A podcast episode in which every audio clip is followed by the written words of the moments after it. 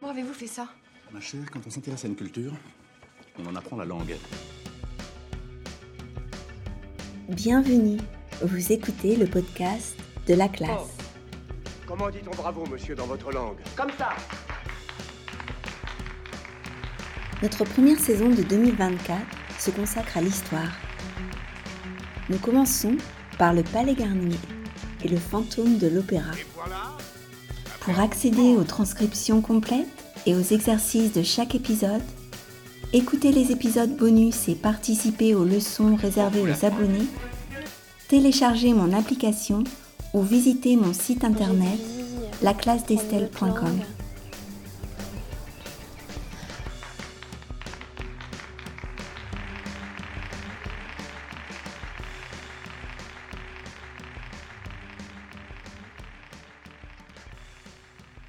Bonjour à tous et bienvenue dans ce premier épisode de 2024.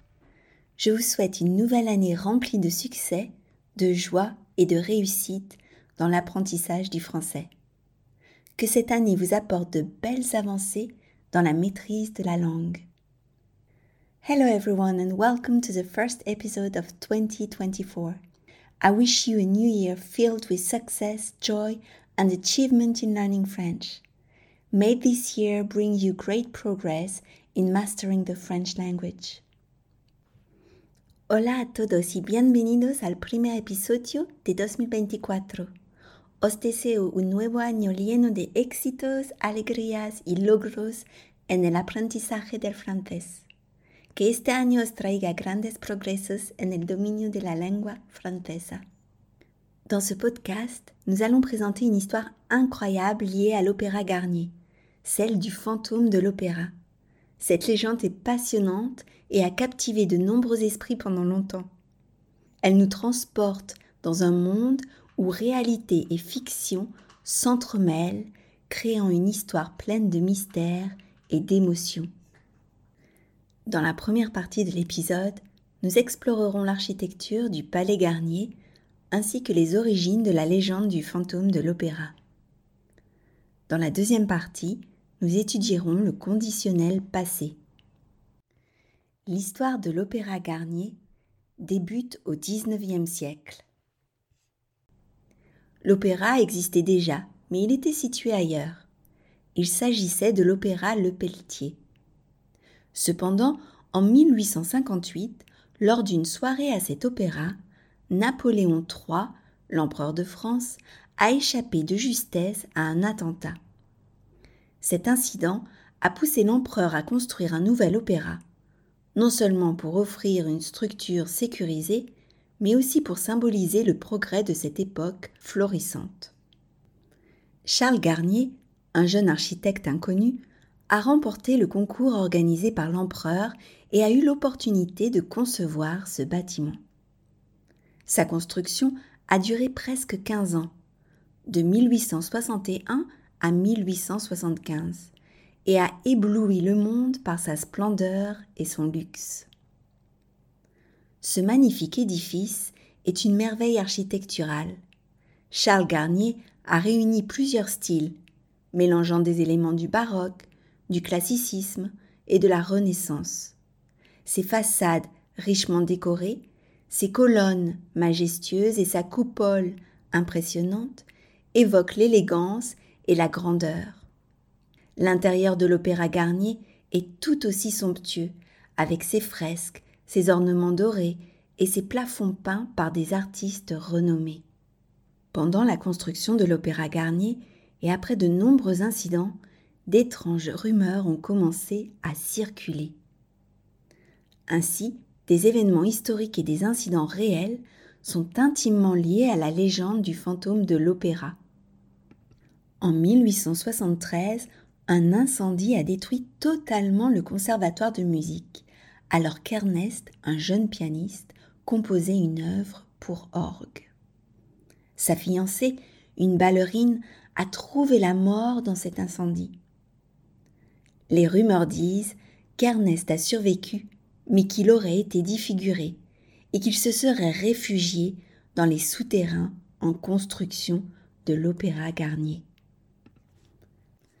Depuis sa construction, L'Opéra Garnier abrite un bassin qui contient une importante nappe phréatique une dizaine de mètres sous la Seine.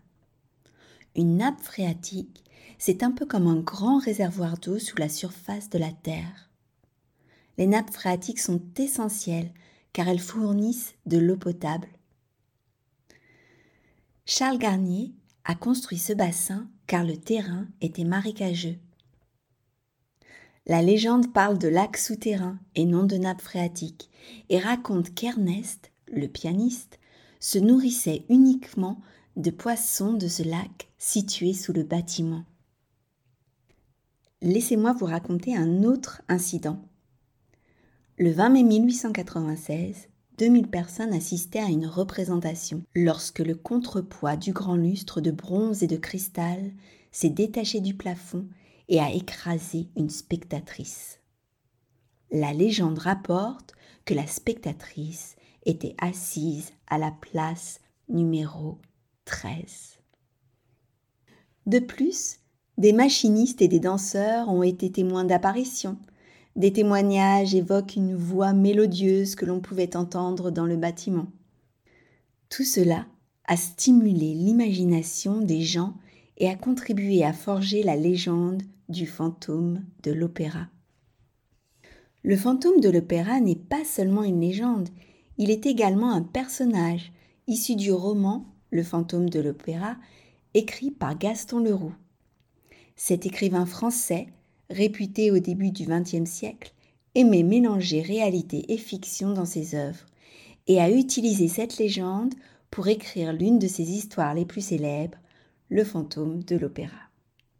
Le personnage du fantôme, également connu sous le nom d'Éric, y est présenté comme un génie musical, mais aussi comme une figure à la fois mystérieuse et effrayante. Ce récit a façonné la perception populaire du fantôme. Les descriptions détaillées de Gaston Leroux ont nourri l'imaginaire des lecteurs, contribuant à forger une légende encore plus captivante autour de ce personnage énigmatique. L'histoire du fantôme de l'opéra a laissé une empreinte marquante sur la culture populaire. Ce conte a inspiré de nombreux films, livres et créations artistiques. On retrouve souvent des références à cette légende dans le cinéma et à la télévision. En résumé, l'Opéra Garnier est un lieu regorgeant d'histoires fascinantes, dont celle du fantôme, qui continue de captiver un large public. Passons à notre deuxième partie et plus précisément à notre point de grammaire, le conditionnel passé. Le conditionnel passé, en français, est un outil grammatical puissant pour dépeindre des événements hypothétiques, des suppositions dans le passé ou des regrets. Dans l'histoire de l'opéra Garnier, cet aspect grammatical met en lumière les rumeurs et les hypothèses qui entourent les événements liés au fantôme de l'opéra. Le conditionnel passé se forme en utilisant l'auxiliaire avoir ou être au conditionnel présent suivi du participe passé du verbe. Par exemple, pour le verbe survivre, j'aurais survécu, tu aurais survécu, il, elle aurait survécu, nous aurions survécu, vous auriez survécu, ils, elles auraient survécu. Pour les verbes qui utilisent être comme auxiliaire, le participe passé s'accorde en genre et en nombre avec le sujet. Je serais allé, tu serais allé, elle serait allée, nous serions allés, vous seriez allé, elle serait allée. En examinant de plus près certains éléments de cette légende, on pourrait utiliser le conditionnel passé pour exprimer des suppositions et les possibles événements passés. La légende prétend qu'Ernest aurait survécu à l'incident qui a dévasté le conservatoire de musique. On raconte qu'il se serait réfugié dans les souterrains en construction de l'opéra Garnier après avoir été défiguré. Selon la légende, la spectatrice aurait été assise à la place numéro 13 lorsque le contrepoids du lustre s'est détaché du plafond. Et voilà, c'est la fin de notre épisode. Dans le cours du podcast de notre application, vous trouverez les exercices de compréhension orale, une liste de vocabulaire et une leçon plus complète sur le conditionnel passé, ainsi que le calendrier pour janvier. À bientôt!